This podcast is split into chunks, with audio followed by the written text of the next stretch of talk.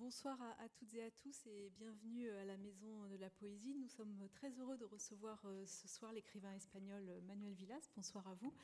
Et c'est euh, Manuela Corigliano qui va, assurer la traduction.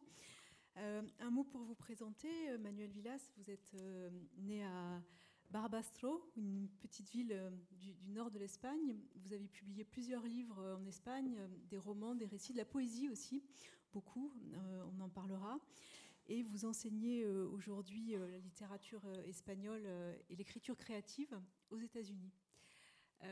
on vous a découvert ici en France avec, avec ce roman Ordesa, qui est un véritable phénomène en librairie, puisqu'il est traduit dans de nombreux pays. il a paru en France au mois d'août dernier aux éditions du Sous-sol. Alors c'est un livre inclassable, récit ou roman autobiographique, un livre qui est très imprégné euh, de poésie. On pourrait le, présenter comme l'autoportrait d'un homme euh, mûr qui est très marqué par, la mort de ses parents et qui, dialogue euh, avec son passé, avec ses fantômes. et qui tente aussi de, sonder le, mystère de la vie. C'est aussi le portrait d'une époque, les années 60, les années 1970, et la, classe moyenne, la classe moyenne en Espagne, mais, aussi dans d'autres pays, puisque ce livre parle de vous, parle de votre pays, mais il est aussi extrêmement universel. en parlant de, puisque, excusez-moi, c'est un livre qui, nous touche, qui nous touche euh, au, cœur, euh, puisque vous, parlez du, rapport à la mort, hein, de, l'affiliation et du, deuil impossible. C'est l'un des, sujets euh, de ce livre. un, mot peut-être pour, commencer sur, ce lieu, Ordesa, qui est un lieu qui se trouve au, nord de l'Espagne, à la frontière entre la France et l'Espagne, qui est un lieu qu'on ne connaît pas bien ici en France, mais qui est, très important pour vous, puisque c'est un lieu que votre père adorait et où vous alliez, euh, avec lui quand vous étiez enfant. Hola, buenas tardes. Perfectamente, lo has dicho. es un, se titula Ordesa porque era, es un, un valle entre, entre Francia y España al que mi padre le gustaba, le gustaba ir. Eh, esa es la razón del título. Alors bonsoir, oui tout à fait, c'est exactement ce que tu viens de dire. Euh, Ordesa qui euh, donne le titre au livre est une vallée qui se trouve euh, entre la France et l'Espagne c'est un endroit que mon père aimait beaucoup et c'est pour ça que je l'ai choisi comme titre de ce livre. Eh, has descrito el libro perfectamente. Es una historia eh, de padres, madres, de padre, madre, hijo. Es un, está escrito tras la muerte de mi madre y es una carta de, amor a mi padre y a mi madre. eso es el libro. ¿no? Es, es, una historia muy sencilla. Es la historia más sencilla y más elemental que, pueda haber. Es un, hijo que eh, eh, le dice el amor a su padre y a su madre mm, tarde cuando ya no están ellos. Y el libro es eso, nada más que eso. Alors tu as décrit le livre parfaitement. Euh, effectivement, c'est l'histoire d'un père, d'une mère et d'un fils. Euh, je l'ai écrit après la mort de, de ma mère et c'est une lettre d'amour euh, à mes parents. C'est l'histoire la plus simple qui puisse exister. C'est l'histoire d'un fils qui déclare son amour pour ses parents quand il est trop tard, c'est-à-dire quand, ils sont, quand ils ne sont plus là. Yo cuando escribía la novela no, pensaba eh, en que era un tema universal. Yo empecé a escribirla tras la muerte de mi madre en mayo del 14, casi como una terapia, como una catarsis, en el sentido, en el sentido griego de, de nombrar aquello que no sabes qué es, pero que te duele y, empecé a escribirla así. Y luego cuando se publicó me di cuenta de que, de que era un tema universal, pero yo no lo sabía eso cuando la escribía. Alors en fait, quand j'écrivais ce livre, je ne pensais pas que j'étais en train d'écrire quelque chose qui allait être considéré comme un thème universel. J'ai commencé à écrire après la mort de ma mère, c'est-à-dire en mai de 2014, et j'ai commencé à écrire un peu comme si c'était une thérapie, une purification, une catharsis au sens grec du terme, c'est-à-dire euh, pour nommer quelque chose qu'on ne connaît pas mais qui fait mal. Euh, mais voilà, c'est juste après la publication que je me suis rendu compte que c'était qu'il y avait un sujet universel. Eh, la novela era una historia privada entre mi padre, mi madre y yo, una historia personal y ahora la conoce todo el mundo. Entonces es, es una cosa, eh, eh, yo creía que eran, fan, o sea, ¿cómo explicar? Eh, ahora el libro me persigue, o sea, yo, yo ahora estoy todo el día con el libro a cuestas, no sé cómo se puede traducir eso, es un libro que me persigue. Alors en fait, euh, à la base, c'était une histoire privée, très personnelle. Maintenant, tout le monde la connaît. Euh, et ce livre, en fait, ça devient une persécution quelque part. Eh, el otro día me encontré con una señora nonagenaria, casi de 90 años, que era amiga de mi padre, y se había leído el libro entero y lo tenía subrayado. Y me contó cosas de mi padre que yo no sabía y yo le dije, claro, yo le, le pregunté una cosa.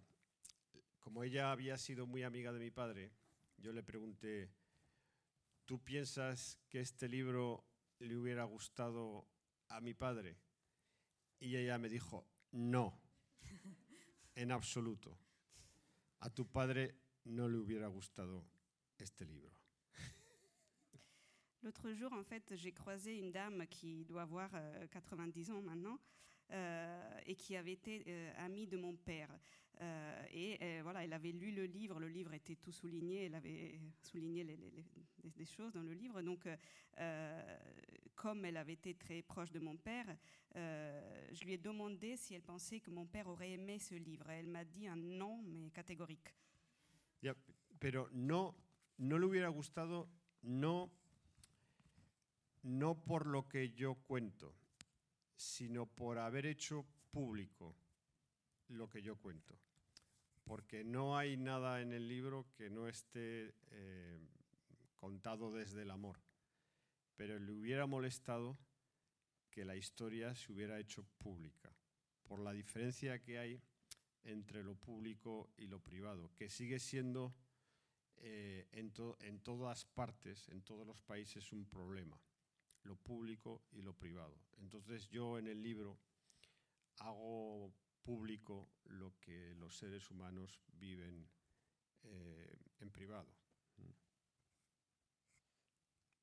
Donc il ne l'aurait pas aimé, mais non pas à cause de ce que je raconte, non pas pour le contenu, mais mm, pour le fait d'avoir rendu public quelque, chose qui était privé.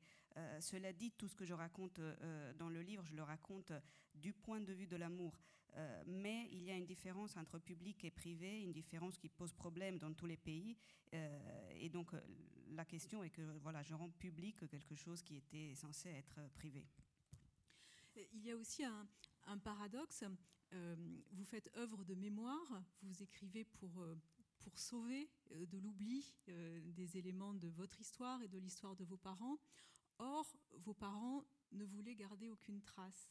Par exemple, vous, vous, mettez quelques photographies dans le livre, on les a derrière nous.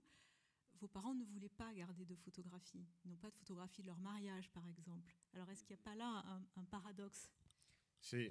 Bueno, eh, mi madre odiaba las fotografías porque no se encontraba suficientemente guapa en ninguna. Entonces las rompía todas. Esto es increíble. Eh, no había fotos de mi familia, tampoco había, era un misterio, no había ni una sola foto del matrimonio de mis padres. Mm, eso es raro. Todo el mundo tiene una foto, al menos una, del matrimonio, del día en que se casan tus padres. En, mi, familia no había. yo no sabía ni qué día se habían casado. Lo descubrí de manera azarosa. Eh, me di cuenta de que mi familia estaba llena de misterios y como mi madre murió, ya no tenía a nadie a quien preguntar todos esos misterios. La manera de eh, explicar, un, de explicar o de, de, de, saber, la manera de saber era escribiendo un libro, preguntando, pero preguntando a quién, preguntando a los fantasmas. El libro es preguntar a los fantasmas. Tampoco sé por qué se fueron de viaje de bodas. Se fueron de viaje de bodas a un pueblo de Francia, a Lourdes. Lo normal hubiera sido que se hubieran ido a Madrid o a Barcelona. Se fueron a Lourdes. Es una cosa rarísima. Yo no lo entiendo, pero, pero no pregunté. Entonces no sé. En effet, ma mère détestait les photos. Euh, c'est parce qu'elle ne se trouvait pas belle dans les photos, donc elle les déchirait toutes. Il n'y a pas de photos chez moi, il n'y en avait pas, pas de photos de famille, même pas une photo de, de leur mariage. C'est très bizarre, tout le monde a au moins une photo du mariage de ses propres parents. Ce n'était pas le cas pour moi. D'ailleurs, je ne connaissais même pas la date exacte de leur mariage. Je l'ai découvert à un certain moment par hasard. Donc ça fait partie des mystères, euh, des mystères que, euh, sauf voilà, comme après la mort de ma mère, je n'avais plus personne pour, pour, demander, pour poser des questions, et donc la manière de, de savoir était celle d'écrire un livre pour pouvoir demander, euh, poser des questions aux fantômes. Figurez-vous, même le voyage de, de, noces, ils ont fait un voyage de noces à, Lourdes. Donc euh, la chose normale aurait été qu'ils qu partent à Madrid ou à Barcelone. Et ils sont allés à Lourdes. Je ne sais pas pourquoi, je ne leur ai pas demandé. Ese es eh, que se fueran de viaje de novios a Lourdes. Yo nunca pregunté, papá, ¿por qué, te, por qué elegisteis ese, ese sitio? Nunca lo pregunté. Y ahora esa pregunta para mí es importantísima. Y así un montón de, otras preguntas que tú no preguntabas porque no te parecía oportuno. Y cuando muere la última persona que podía explicar todo eso, esas preguntas se convierten en una especie de, de cuestiones importantísimas, ¿no? se transforman. Y de eso habla también el libro, de la transformación de esas cosas que tú, mientras tu padre y tu madre están vivos, no les das importancia, pero cuando mueren se convierten en enigmas, en enigmas mmm, rabiosos, eh, iracundos, que te comen por dentro, porque no sabes qué pasó. También con los dramas familiares, que también en la novela cuenta muchos dramas de familia. Por ejemplo, el suicidio de un abuelo, el encarcelamiento de otro abuelo en el franquismo, todos esos dramas. Donc voilà, cette question de leur voyage de noces à Lourdes, par exemple, je n'ai jamais demandé, j'ai jamais dit, papa, pourquoi vous êtes parti euh, à Lourdes? Et, maintenant, voilà, cette question me paraît très très importante. Il y a plein de questions comme ça, c'est la même chose. En fait, euh, toutes les questions euh, qu'on n'a pas posées aux personnes tant qu'elles sont en vie deviennent très très importantes à partir du moment où la dernière personne qui aurait pu répondre à ces questions meurt. Donc il y a une espèce de transformation des, choses euh, qui n'ont pas d'importance tant que les gens sont en vie et qui deviennent importantes, qui deviennent des énigmes à partir du moment où les personnes meurent. C'est la même chose pour certains drames de famille, par exemple le suicide d'un grand-père ou le fait qu'un autre euh, grand-père ait été emprisonné euh, à l'époque du franquisme. Écrire ce livre, euh, c'est aussi interroger la, la jeunesse de, de, vos parents. Hein. On, on, les, on, les, voit sur, sur certaines photographies, alors pas celle-là, mais euh, on voit une, une photo euh, où, voilà, voilà cette, par exemple, cette, cette, très belle photo, ou la photo où, sur laquelle votre père est, est accoudé à un, à un bar. vous dites c'était l'époque où je n'étais pas nécessaire, où je n'étais pas encore nécessaire. Voilà, celle-là. Este, este, este es mi padre. Oui. Es, es. Celui-ci est mon père. Entonces yo allí no, no, no, yo no existía ni se me esperaba. Porque mi padre allí tenía 26, 27 años y no se casó hasta los 30. Entonces yo allí no, no, no, no, ni siquiera estaba en el pensamiento de nadie. Entonces pensé que allí podría haber un plano alternativo a partir de esta foto. Mi padre no se casa y no tiene hijos y yo no estoy. Y, tampoco está mal no haber venido. Era una posibilidad. También eh, estar o no estar, ¿no? Venir o no venir. Ahí en esa foto era como lo de la física, la física cuántica. Sí o no, sí o no, sí o no, sí o no. Oui, là, effectivement, dans cette photo, moi, je n'existais pas, on ne m'attendait pas. Dans cette photo, mon père doit avoir 26, 27 ans, euh, et comme il s'est marié à 30 ans, voilà, à cette époque-là, j'étais, je n'étais dans les pensées euh, de, de, personne. Euh, et cette photo me fait penser aussi qu'il y a un plan alternatif. À partir de ce moment-là, mon père aurait pu ne pas se marier, ne pas avoir d'enfants, et je n'existerais pas.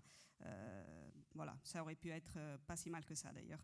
Donc c'est toujours voilà l'alternative oui, la alternativa entre oui, no, oui, no, oui, no. Pero todos, todos están muertos. Cuando vi la foto, era como el, la película El Resplandor de Stanley Kubrick.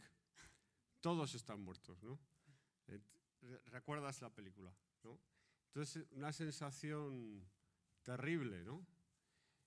Roland Barthes decía que el tema de la fotografía es la muerte, ¿no? Y es verdad, aquí, aquí está la muerte. Aquí está la muerte. Alors, dans cette photo, ils sont, les gens qui sont dans cette photo sont tous morts. Ça me fait penser au film de Kubrick, voilà, où ils sont tous morts. Et c'est une sensation terrible. Euh, ça me fait penser aussi à, Roland Barthes qui disait que le sujet de la photo est la mort. Euh, donc voilà, là c'est le, le, cas. Là, c'est le, le, sujet de cette photo est la mort. Mais justement, vous, parlez de, Roland Barthes.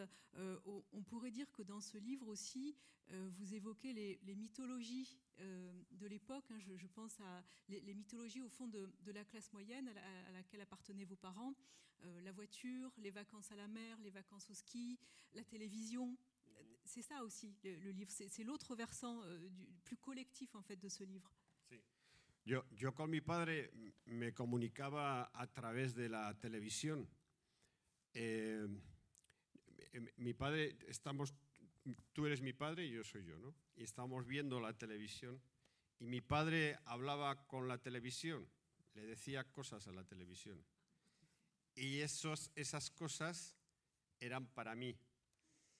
Eh, y yo le decía cosas a la televisión y eran para él. Yo entendí su visión del mundo, su forma de entender la vida, a través de las cosas que le decía a la televisión. Es decir, nunca me miró a la cara y me dijo, yo pienso esto de la vida. Se lo dijo a la televisión. Porque no existía comunicación entre padres e hijos en aquella época en aquella época como puede existir ahora. Si es que ahora la relación entre padres e hijos es posible decirle a tu hijo, pienso de la vida esto, y tu hijo te escuche y no diga, oye, déjame en paz, que tengo cosas que hacer. Fait, avec mon père, on communiquait à travers la télé. Alors imagine par exemple que toi, tu es mon père, euh, moi, je suis moi, et on regarde la télé en face de nous. Euh, donc mon père euh, parlait à la télé. Et donc, les choses qu'il disait à la télé, en fait, finalement, s'adressaient à moi et inversement. Moi, pareil, je parlais à la télé et les choses que je disais à la télé, réellement, je les disais à mon père. Donc, j'ai compris la vision du monde et le sens de la vie pour mon père à travers les choses qu'il disait à la télé et non pas qu'il me disait directement parce qu'il ne me le disait pas. Euh, donc euh, c'était un peu comme ça la communication père-fils à cette époque-là, tout du moins. Alors maintenant, c'est peut-être euh, différent et, encore, je ne suis pas sûre que ce soit possible aujourd'hui de dire à son propre fils, je pense ça de, de, ce sujet ou de tel autre sujet, sans qu'il nous dise, bah, fous-moi la paix, j'ai des choses à faire. Et, y luego está, mm, me has preguntado, el, el automóvil, el coche. Mi padre era viajante de comercio, iba de pueblo en pueblo y el coche era muy importante para él. Y en mi casa el coche era como un, miembro más de la familia. Éramos mi padre, mi madre, mi hermano, el coche y yo. El coche era importante. Mi madre pensaba en el coche como si fuese eh, de la familia. Mi padre iba a los sitios en función de si sabía que iba a encontrar sombra para el coche. Si no había sombra, no iba. Eh, era obsesivo el cuidado del automóvil. Mm, en verano, en vacaciones, teníamos que madrugar para que encontrara sombra en la playa. En el, era, todo, todo estaba en función del auto. Yo heredé ese trauma. Yo cuando tuve mi primer coche iba buscando sombra. Yo pensaba, cuando escribía la novela, pensaba que eso era una disfuncionalidad psicológica de mi padre, porque era raro, un hombre obsesionado con dejar el coche a la sombra. Pero cuando se publicó la novela en España, un montón de gente me dijo, mi padre era como el tuyo. Si no dejaba el coche en la sombra, sufría y lo pasaba mal. Yo entonces, el tuyo también, bueno, entonces yo dije, o sea, toda, bueno, me contaban cosas, en la sombra y el automóvil, ¿no? O sea, era la clase media, la clase media que había conseguido prosperar y ahora se compraban un coche en los años 60. Un coche, una televisión, electrodomésticos, vacaciones en la playa. Y el coche era importante porque era la primera cosa que tenían, Y por eso lo cuidaban tanto.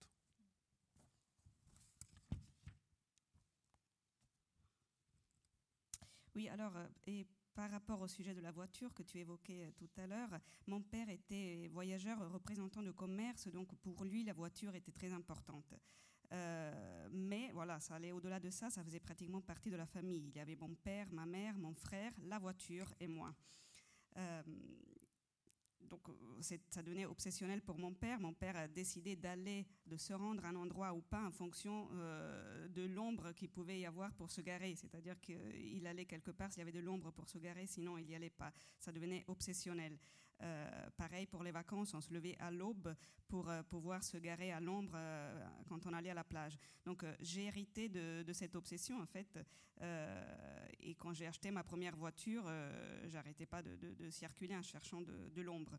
je dois dire aussi qu'au moment où j'écrivais ce livre, alors que moi je pensais que c'était qu'une histoire propre à ma famille, j'ai découvert que plein de gens, après la publication du livre, euh, avaient vécu la même chose. Ils venaient me voir en me disant bah, Mon père était exactement comme le tien.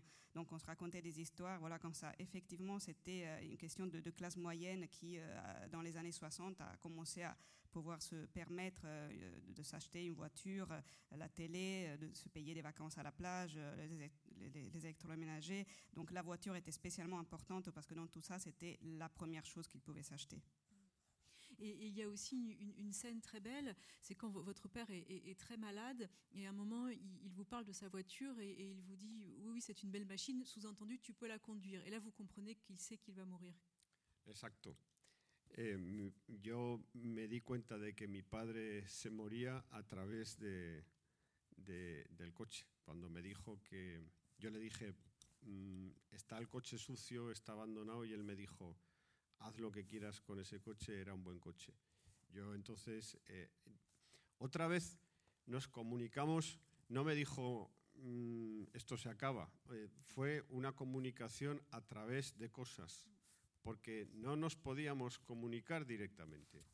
Esto es terrible. O sea, no podíamos hablar directamente. yo nunca hablé directamente con mi padre.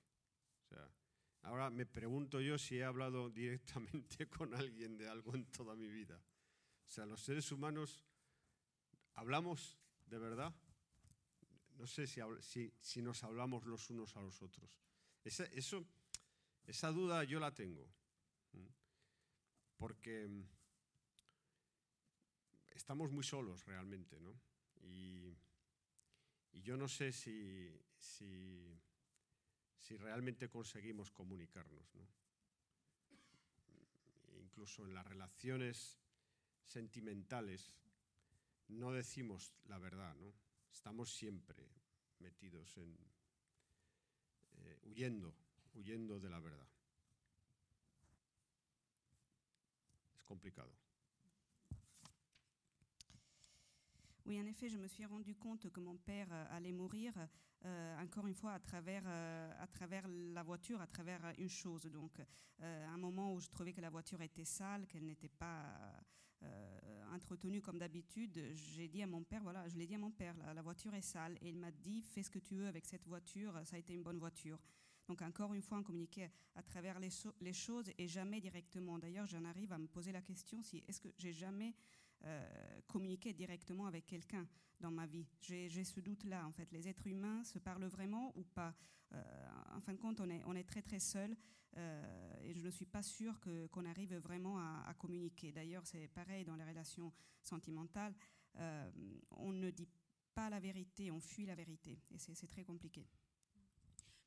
Cette solitude et, et ce doute sont aussi une des, des grandes questions que vous traitez dans ce livre, me Sí. semble-t-il. Es otro de los, el del- eh, la, solitud, la soledad es uno de los grandes temas de, de la literatura porque es uno de los grandes temas de la vida, ¿no?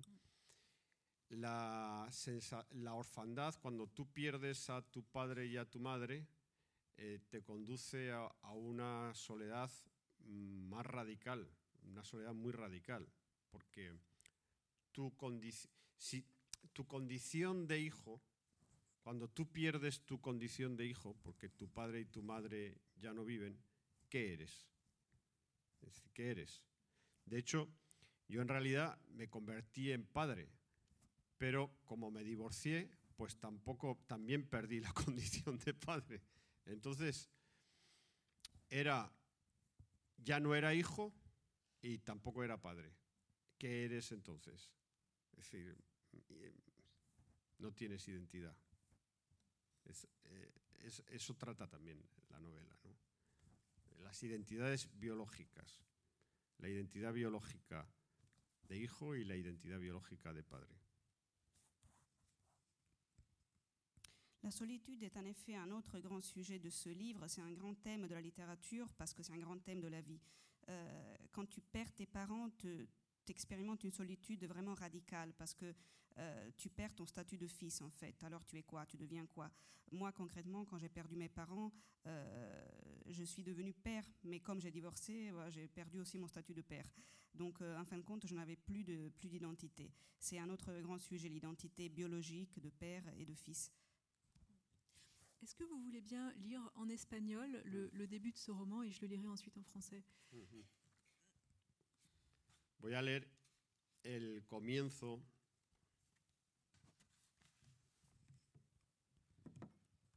Je vais lire le début.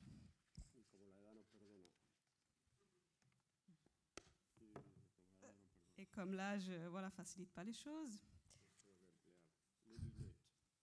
Je mets mes lunettes.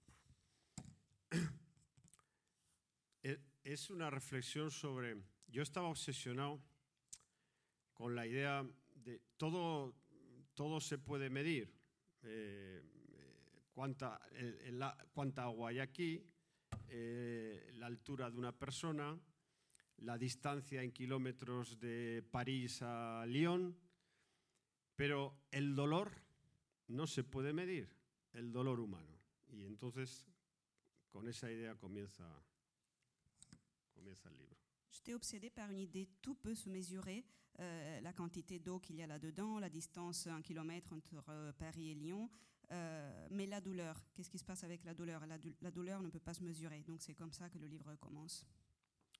Ojalá pudiera medirse el dolor humano con números claros y no con palabras inciertas. Ojalá hubiera una forma de saber cuánto hemos sufrido y que el dolor tuviera materia y medición.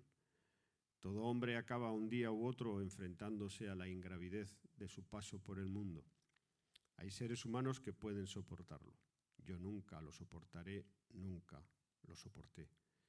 Miraba la ciudad de Madrid y la irrealidad de sus calles y de sus casas y de sus seres humanos me llagaba por todo mi cuerpo. He sido un exceomo, no entendí la vida.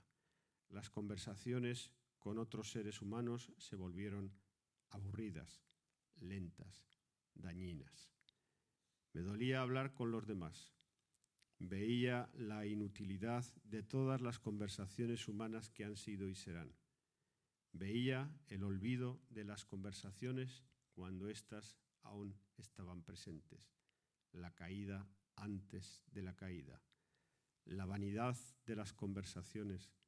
La vanidad del que habla la vanidad del que contesta, las vanidades pactadas para que el mundo pueda existir. Esto es muy bueno, ¿eh? Lo de las, bien, ¿no? las vanidades pactadas para que el mundo pueda existir. Esto es genial, porque es así la vida. Bueno, perdón. La fue entonces, claro, entonces dice, fue entonces cuando me di cuenta, todo es vanidad, todo es vanidad. Fue entonces cuando volví otra vez a pensar en mi padre. Porque pensé que las conversaciones que había tenido con mi padre eran lo único que merecía la pena. Regresé a esas conversaciones a la espera de lograr un momento de descanso en mitad del desvanecimiento general Si seulement la douleur humaine pouvait se mesurer en chiffres clairs plutôt qu'avec des mots incertains. S'il y avait moyen de savoir combien nous avons souffert, si seulement la douleur avait de la matière et était quantifiable. Tout homme finit un jour ou l'autre par se confronter à la pesanteur de son passage dans le monde. Certains peuvent le supporter, cela n'a jamais été mon cas. Je ne l'ai jamais supporté. Je regardais la ville de Madrid et l'irréalité de ses rues, de ses bâtiments et de ses habitants meurtrissait tout mon corps. J'ai été un désastre. Je n'ai pas compris la vie. Les conversations avec d'autres humains me semblaient ennuyeuses, lentes, nocives. Parler avec autrui me faisait mal. Je percevais l'inutilité de toutes les discussions humaines passées et futures. Je les voyais sombrer dans l'oubli avant même qu'elles soient terminées. La chute avant la chute. Vanité des conversations, vanité de celui qui parle, vanité de celui qui répond.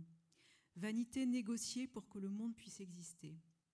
C'est alors que j'ai de nouveau repensé à mon père, car à mon sens, les conversations que j'ai eues avec lui étaient les seules choses qui valaient la peine. Je suis revenue vers elle dans l'espoir d'obtenir un moment de repos au milieu de l'évanouissement général. Vanité négociée pour que le monde puisse exister. Es importante, es importante. Entonces, intentando huir de esas vanidades, regresas a las conversaciones con tu padre, ¿no? Mm. pensando que allí está una forma de la verdad. Mm. En fait, en essayant de fuir ces vanités, c'est là que tu reviens en conversation avec ton père parce que tu penses que là, il y a une forme de vérité. Comment avez-vous trouvé la, forme de ce texte? Au fond, c'est un texte qui, suit les, mouvements de la mémoire, un texte qui n'est pas chronologique. No, no, no tenía yo, mi memoria no es cronológica, es caótica, como toda memoria. Mm, yo no puedo recordar em, abril de 1993, no, mi memoria es caprichosa y caótica. Y el libro está escrito siguiendo el caos de la memoria. Oui, effectivement, je n'ai pas une mémoire chronologique, mais plutôt une mémoire euh, chaotique, comme toute mémoire d'ailleurs. Euh, je ne peux pas dire euh, au mois d'avril de 1993, je ne sais pas quoi, non. ma mémoire fait des caprices ça veut dire que quand vous écrivez euh, un, souvenir en, entraîne un autre, enfin, dans votre démarche, il y a quelque chose de l'ordre de l'élucidation. Euh, certaines images reviennent à la surface alors que vous ne l'aviez pas du tout prévu. Je, pense à, cette, image euh, terrible de votre enfance quand, vous étiez dans une école catholique. Ya, eh, esto no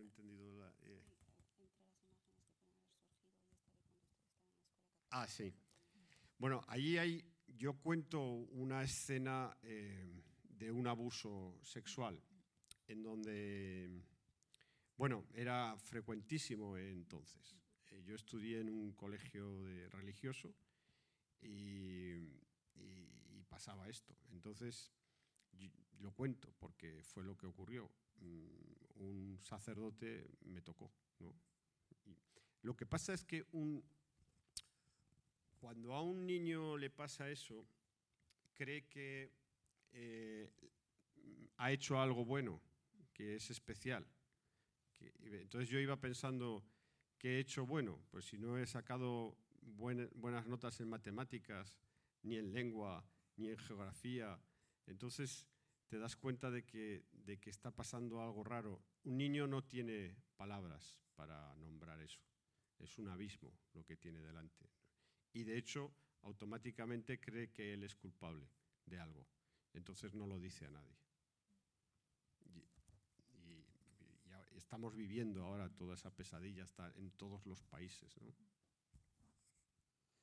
Oui, oui, en effet, je raconte une scène d'un abus sexuel. Euh, c'était d'ailleurs très fréquent à l'époque. J'ai fréquenté une école catholique euh, et ça se passait euh, assez fréquemment. J'ai subi des attouchements de la part d'un curé. Euh, mais qu'est-ce qui se passe Quand un enfant vit ça, il croit qu'il est spécial, qu'il a fait quelque chose de bien, euh, et il se demande qu'est-ce que j'ai fait de bien. Et pourtant, après, il réfléchit, il voit qu'il n'a pas eu de bonnes notes en mathématiques, ni en géographie, ni en langue. Donc, euh, un enfant n'a pas les mots à mettre sur ce genre de choses pour raconter ça. et il finit par croire qu'il est coupable. Mais cette scène, vous, vous l'aviez occultée Sí.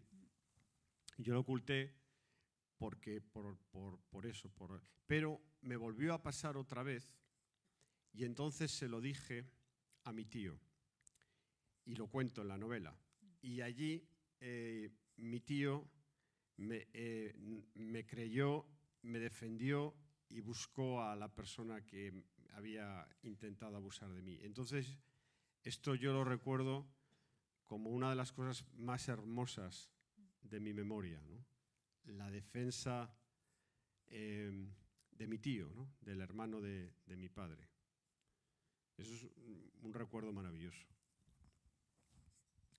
Oui, en effet, je l'ai occulté, mais après, ça s'est produit à nouveau. Euh, et donc, à ce moment-là, je l'ai dit à mon oncle qui m'a cru, qui a pris ma défense. Euh, qui allait chercher la personne qui m'avait fait ça. Et donc, c'est une des choses les plus belles que, j'ai, euh, que je garde dans ma mémoire. C'est un des souvenirs les plus beaux, le fait que mon oncle, le frère de mon père, ait pris ma défense dans cette euh, situation-là. Vos parents ont, connu le franquisme, ils ont ensuite connu la période de, la transition démocratique, vous aussi. Et, le contexte politique en Espagne est, est, présent dans le livre, et pourtant, vous dites que vos parents ont vécu complètement en dehors dans une espèce de, de néant historique. Et, et, en dehors de la religion également, ce qui est, ce qui est très étrange pour euh, l'Espagne de cette époque. Bueno, vivía en un pueblo pequeño. En mi casa no se hablaba de política. Había silencios. Hablar de política era complicado porque mi abuelo eh, había estado en la cárcel porque mi pueblo cayó en zona republicana y cuando ganó la guerra Franco, em, mi, abuelo cayó en. Mi abuelo tuvo que ir. Eh, fue a la cárcel. Entonces había silencios mm, dramáticos en mi casa. Em, mm, no se hablaba de política y tampoco de religión. Eh, en eso mi padre y mi madre eran muy originales a mí me producía cierta incomodidad porque mis compañeros de clase iban a misa los domingos. Yo nunca fui a misa con mis padres porque mis padres no iban a misa. Entonces, el lunes mm, eh, los compañeros hablaban de que habían ido a misa con sus padres y yo no había ido a misa con los míos y me sentía mal porque, porque claro, me sentía singular y especial. ¿no? Yo me di cuenta entonces de que tenía padres especiales, porque no iban a misa, ni creían en Dios, no creían en nada, o sea, solo en la vida. Ni les importaba España, ni les importaba... Son geniales. Una maravilla. yo me enteré de la muerte, yo me enteré de que vivía, de que existía el franquismo también de una forma bien original. a mí me gustaba mucho el cantante americano Lou y en el año 75 eh, me enteré de que, el, porque compraba las revistas de música, había un disco de Lou que se titulaba Rock and Roll Animal, que algunos lo conoceréis, y el franquismo había quitado una canción de ese disco. Entonces yo tenía 12 años. Yo me compré el Rock and Roll Animal de Reed y leo en la prensa, ha sido censurada una canción que se titula Heroin.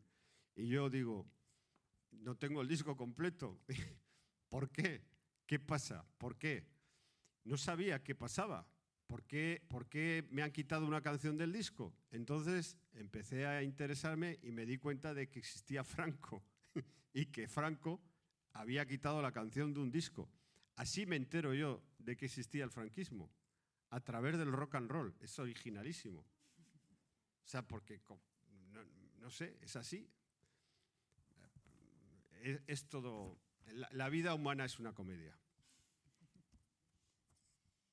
Oui, alors on vivait dans un petit village, donc euh, chez moi, effectivement, on ne parlait pas de politique. Il y avait des silences, euh, notamment à cause du fait que mon grand-père avait été emprisonné, il avait été en pendant le franquisme. Euh, notre village était tombé du côté républicain.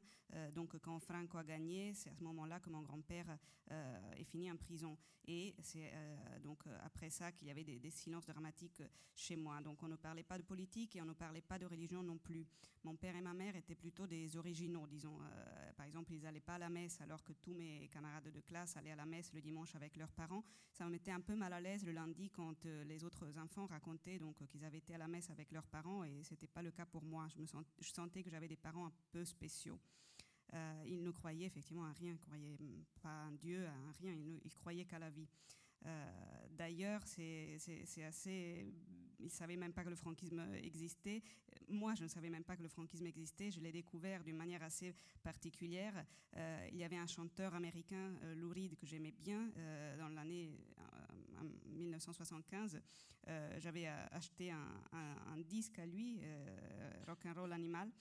Euh, et euh, j'avais lu, euh, j'avais 12 ans à l'époque, j'avais lu à un moment dans la presse que le franquisme avait éliminé une chanson de ce disque. J'ai lu que Franco avait censuré une chanson de ce disque. Donc je me suis demandé qu'est-ce qui se passe et c'est comme ça que j'ai découvert que, que Franco existait. En fin de compte, j'ai découvert le franquisme à travers le rock and roll.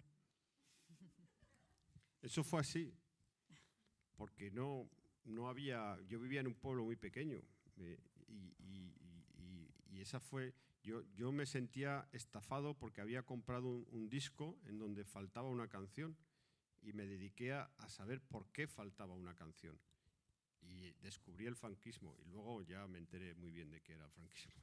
Entonces ya, Ça s'est vraiment passé comme ça. J'habitais un petit village et je me sentais arnaquée. Je me disais comment ça se fait qu'on m'a volé une chanson dans mon disque? Pourquoi il y a une chanson de moins Et c'est comme ça qu'à force de chercher, j'ai découvert le franquisme. Et après, évidemment, je, j'ai approfondi la question et j'ai compris très bien de quoi il s'agissait. Vous exprimez dans ce livre euh, une, forte appartenance à une classe sociale, euh, on l'a dit tout à l'heure, la, classe moyenne, euh, plutôt modeste. voilà, vous, avez cette, très forte conscience de classe et elle s'exprime à un moment assez, amusant dans le livre quand vous êtes invité à un déjeuner pour remettre un prix à l'écrivain Juan Goitisolo en présence du, roi et de la reine d'Espagne.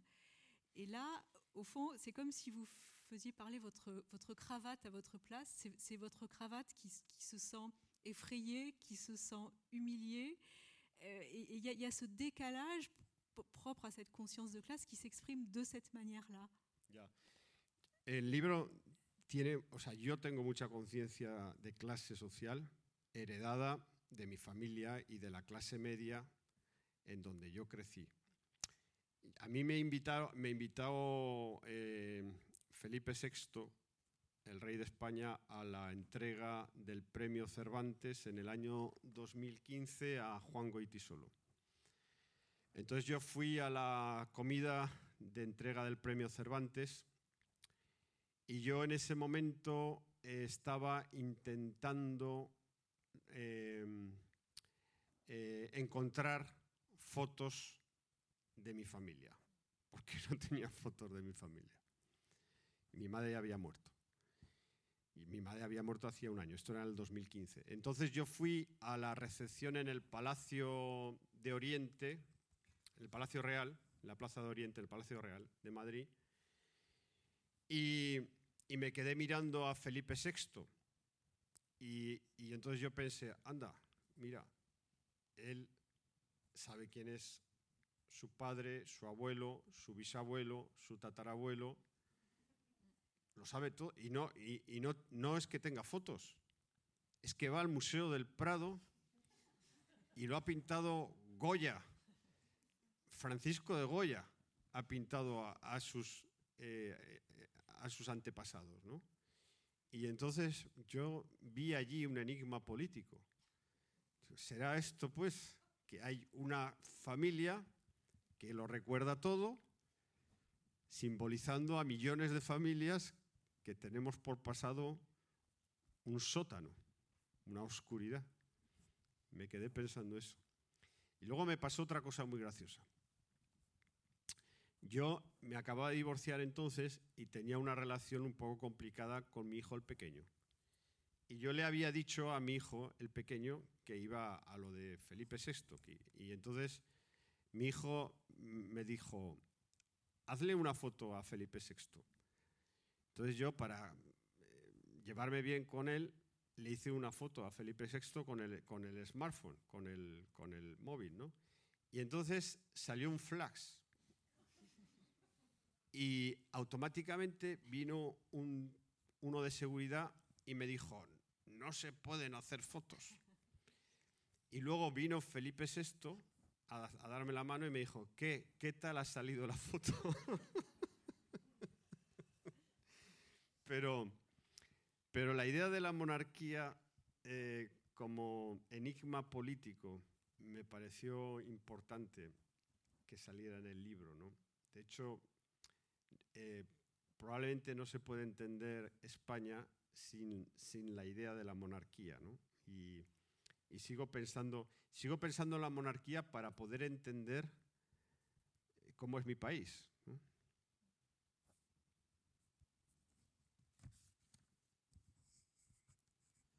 Alors oui, en effet, j'ai un sens de la conscience de classe sociale très très forte. J'ai dû euh, très très fort. Je l'ai hérité de la classe moyenne euh, à laquelle, de laquelle je fais partie.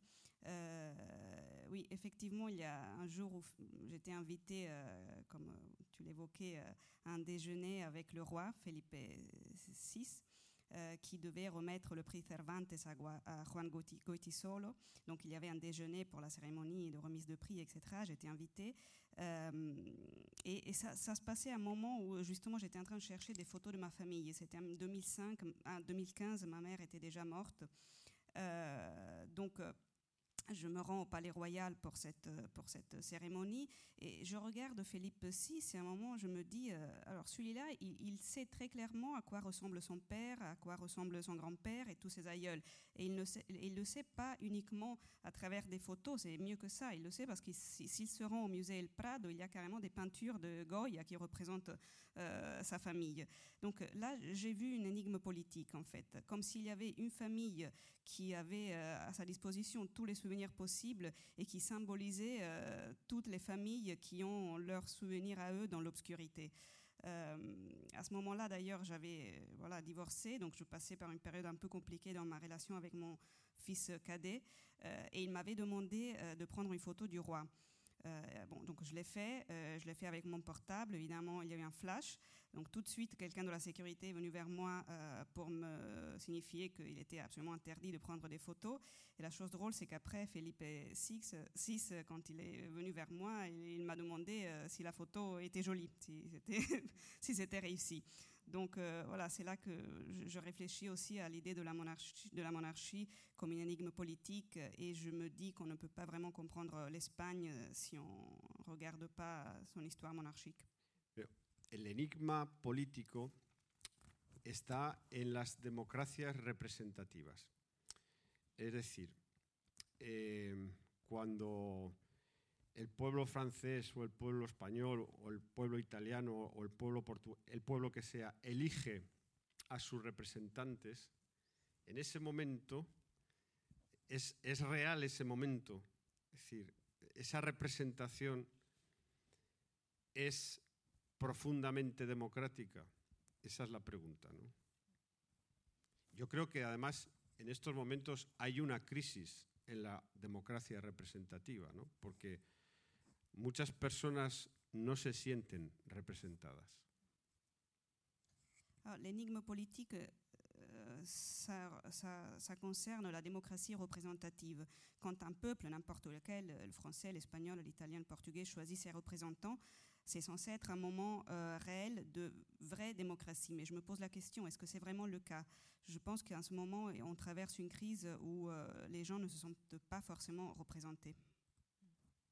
Mais ce, ce motif de, de, la crise euh, politique, personnelle, euh, tra traverse le livre. Vous, vous, parlez aussi au début du livre de, de la crise climatique, hein, avec cette chaleur comme ça qui, qui s'abat sur vous. Enfin, la crise est partout. Bueno, hay una. La crisis, la crisis del 2008 eh, ha sido contra la clase media y contra la prosperidad de la clase media.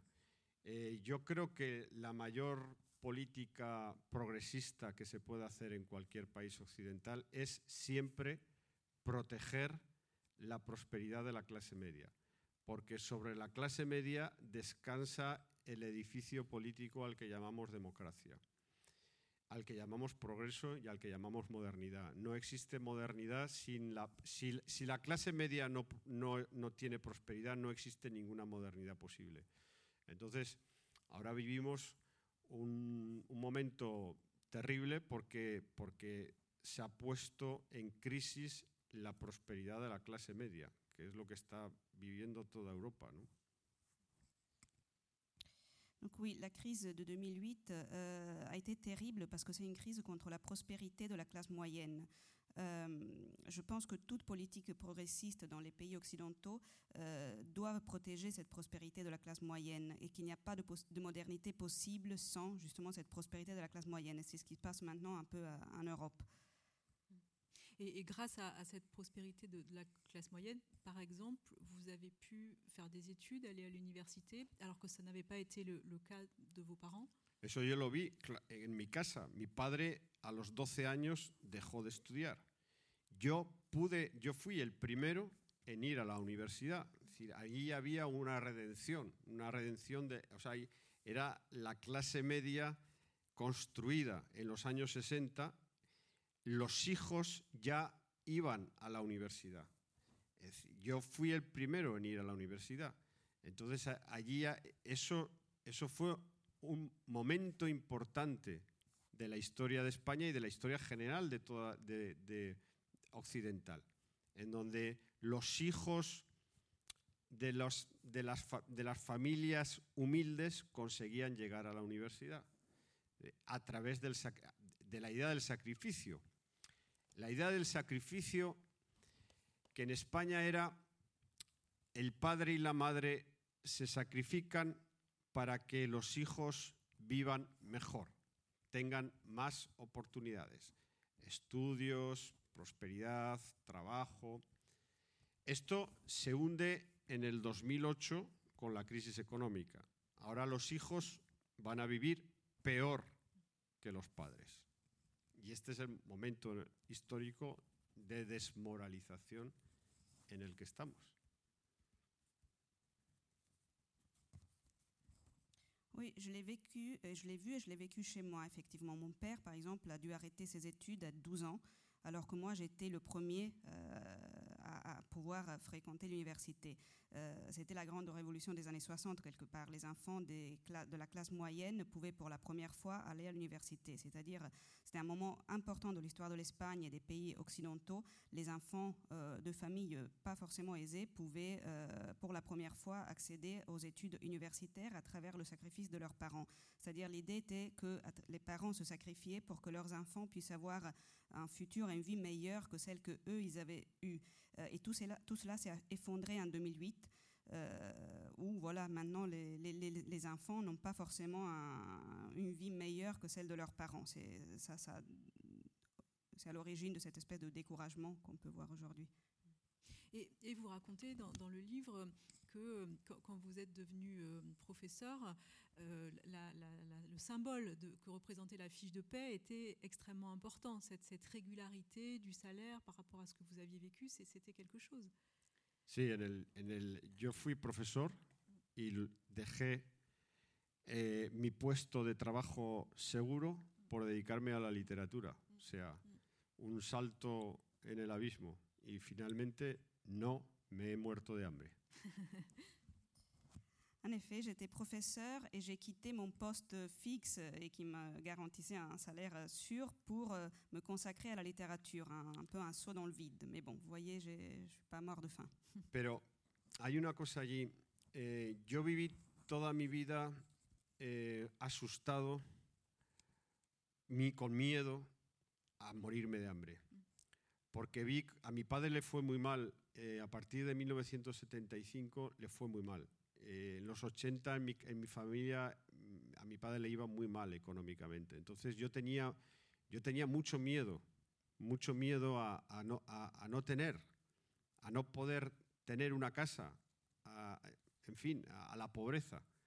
Y por eso mmm, cuando, encontré, cuando encontré mi trabajo no quería eh, eh, decir que no a mi trabajo, era muy importante. Tenía miedo, miedo de clase social, miedo a la pobreza. Ese miedo es horrible, es lo peor del mundo, porque ese miedo paraliza, no te deja eh, intentar un futuro distinto, porque estás mmm, siempre pensando en la miseria. Y además yo siempre pensaré en la miseria. O sea, aunque me, aunque me den el premio Nobel, yo seguiré pensando que soy el hombre más pobre de la Tierra, porque es una herencia de clase social. Es que no te lo puedes quitar de encima nunca, esa sensación. Es algo que te viene de la familia, ¿no? de haber visto a tu padre eh, mal, Oui, moi j'ai toujours eu peur de ne pas avoir euh, d'argent. Euh, à partir de 1975 et puis pendant les années 80, euh, pour mon père, ça a été très compliqué du point de vue économique. Euh, donc j'ai hérité de cette peur. J'avais peur de ne pas avoir de moyens, pas avoir d'argent, pas avoir de maison. J'avais peur de la pauvreté, en fin de compte. Et donc quand j'ai trouvé ce poste fixe, je l'ai accepté à cause de cette peur. Cette peur qui est terrible. Ça ne te laisse pas essayer, ça ne te laisse pas tenter ta chance pour faire autre chose, quelque chose de différent. Et même si un jour je gagne un Nobel, j'aurai toujours peur de cette misère. C'est terrible parce que c'est un héritage de classe sociale que pas, dont tu n'arrives pas à te débarrasser. Euh, et, et, donc c'est terrible d'avoir vu son père dans, dans, des difficultés économiques et ça, on s'en débarrasse pas. Que représente la couleur jaune, qui est la, la dominante de ce livre? La, el color, Ah, el color de, Sí. Eh, eh, es un color mmm, eh, que simboliza la inestabilidad emocional, eh, la mala suerte, la locura, el desequilibrio. Es el amarillo de Van Gogh. Y, y eh, en España es, eh, está asociado a la mala suerte el color amarillo. ¿no? Me parecía un color desgraciado. Todos, todos tienen el blanco, la paz, el verde, la esperanza, todos los colores estaban bien. El amarillo era el más desgraciado y por solidaridad con los desgraciados dije amarillo, todo amarillo. Es muy bonita, en, suena, ¿cómo es en, en francés? En, en, español es amarillo, suena, tiene un sonido muy, muy bonito. Pero vamos, fue por los desgraciados. Euh, alors, c'est une couleur qui symbolise ce qui est instable émotionnellement, qui euh, symbolise la malchance, la folie. C'est un peu le jaune de Van Gogh aussi. Euh, et en Espagne, voilà, cette couleur est associée euh, spécialement à la malchance. Le blanc, c'est la paix, le vert, c'est l'espoir, etc. Mais donc voilà, moi, je l'ai choisi par solidarité aux malheureux. Euh, en plus, son, son, le son de ce mot en, en, espagnol est très agréable, mais voilà, c'était surtout par solidarité aux malheureux. Mi, mi, en mi pueblo había en los años 60 eh, un par de, de, personas disminuidas. Entonces se les llamaba el tonto del pueblo. Ahora no se puede llamar así, pero eran. Eh, y eran siempre que veían a mi padre, iban a hablar con mi padre. Y mi padre los quería. Yo, yo lo veía de niño. Yo veía a mi padre y digo, ¿qué don tiene mi padre con los desgraciados? ¿no? Entonces, a mí esa, esa sensación de, de solidaridad con los desgraciados se la vi a mi padre. Era como un imán. Había dos tontos en el pueblo. Y cuando veían a mi padre, rápidamente se iban a, a, hablar con mi padre y mi padre les hablaba. Y yo veía a mi padre hablar con los tontos del pueblo y pensaba, pensaba que eso era hermoso. Y nadie hablaba con los tontos del pueblo, solo hablaba mi padre con los tontos del pueblo. Por eso el libro es amarillo. Dans mon village, dans les années 60, il y avait deux personnes, euh, disons un peu comme ça, handicapées mentaux, enfin un peu bêtes, voilà. Euh, et mon père les aimait, les aimait beaucoup. Euh, ces deux-là, ils, allaient toujours voir mon père, ils discutaient avec lui, et lui les écoutait. Et voilà, je trouve je pensais qu'il avait un talent pour pour attirer les malheureux. Ils, allaient le voir, et puis je trouvais ça beau en fin de compte. Donc cette couleur jaune, c'est pour ça aussi. Je recuerdo cómo mi padre les hablaba. Y les hablaba con, una, con un cariño que mm, maravilloso. Eh, entonces, eso es, es, una de las cosas más hermosas que hay en mi, en mi pasado. ¿Por qué mi padre, nadie hablaba a esa gente porque nadie se ocupaba de esa gente? Y mi padre les trataba con cariño. Y yo me acuerdo que es que Ahora, ahora cuando vaya al hotel voy a escribirlo, porque esto es que es, me ha venido... Es que era maravilloso ver, era como un imán. Todos los tontos iban a ver a mi padre. es, era un ser especial. Tenía algo, un don. Il lui parlait, il lui parlait en plus avec une. Mon père leur parlait avec, euh, avec une douceur merveilleuse. Euh, c'est vraiment une des choses les plus belles de mon passé. Maintenant que j'y pense, euh, en rentrant à l'hôtel, je vais écrire euh, euh, de ça. Et, et, vraiment, il les attirait, mais c'était un être spécial, il avait comme un, comme un don. Es un, un sentimiento que ya no existe, es la compasión. Es el sentimiento que se ha ido de este mundo. Es un sentimiento que puede llamarse compasión o misericordia. Nosotros empleamos la palabra solidaridad, que es una palabra muy política, pero la palabra más atávica, más primitiva, es compasión, que me gusta más. Le, le mot vraiment, c'est plutôt compassion, parce qu'on peut dire solidarité, mais ça, c'est un mot plutôt politique. Donc, je préfère vraiment compassion, qui est le mot plus atavique, plus primitif. Vous avez une manière très singulière, au fond, dans ce livre, de, vous révolter contre la mort. La, mort est pour vous quelque chose d'absolument inacceptable, même si c'est dans la logique de la vie, dans la logique des choses. Est-ce que, en, ayant écrit ce livre, qui est cathartique, la, la mort est toujours pour vous absolument inacceptable? Es inaceptable, por supuesto, es inaceptable la muerte. Por otro lado, no tiene contenido narrativo, no puedes narrarla, no puedes, no puedes contarla. Eso es lo que como escritor mmm, eh, más me, incomoda. No puedo narrarla. ¿no? Eh, no puedo narrar la muerte porque no tiene contenido narrativo. Es odiosa porque impide el amor a la vida, claro. Con la muerte termina todo. Es incomprensible. Para alguien que está profundamente enamorado de la vida, como es mi caso, la muerte es absolutamente incomprensible. C'est absolument inacceptable, bien sûr. Tu ne peux pas la raconter en plus. Elle, elle n'a pas de contenu narratif. En tant qu'écrivain, c'est ce qui me met le plus mal à l'aise, le fait de ne pas pouvoir la raconter, qu'elle n'ait pas de contenu narratif. Ça empêche l'amour pour la vie. Et pour quelqu'un qui aime beaucoup la vie, comme c'est mon cas, c'est absolument incompréhensible. Une dernière question. Pour quelle raison terminez-vous ce livre par des poèmes Porque quería, mm, quería que el lector pudiera tener otro ángulo de la misma historia, ver la, misma historia desde otro ángulo. Y, como una esencia, como si dijeras, bueno, me llevo la historia de manera esencial, ahí estaban en eso- esos poemas, eran lo mismo, pero de una forma más intensa. ¿no?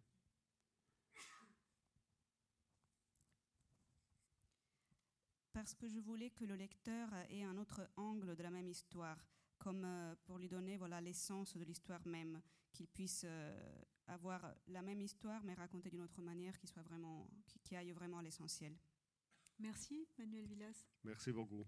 Je rappelle que Ordessa euh, a paru aux éditions du Sous-sol euh, dans une traduction d'Isabelle Gugnon et le livre est bien sûr euh, en vente dans le hall de la Maison de la Poésie et nous vous invitons, à, si vous le souhaitez, à poursuivre cette discussion autour d'un verre. Merci à tous pour votre écoute. Mer- Merci, merci, Manuela. beaucoup. Merci.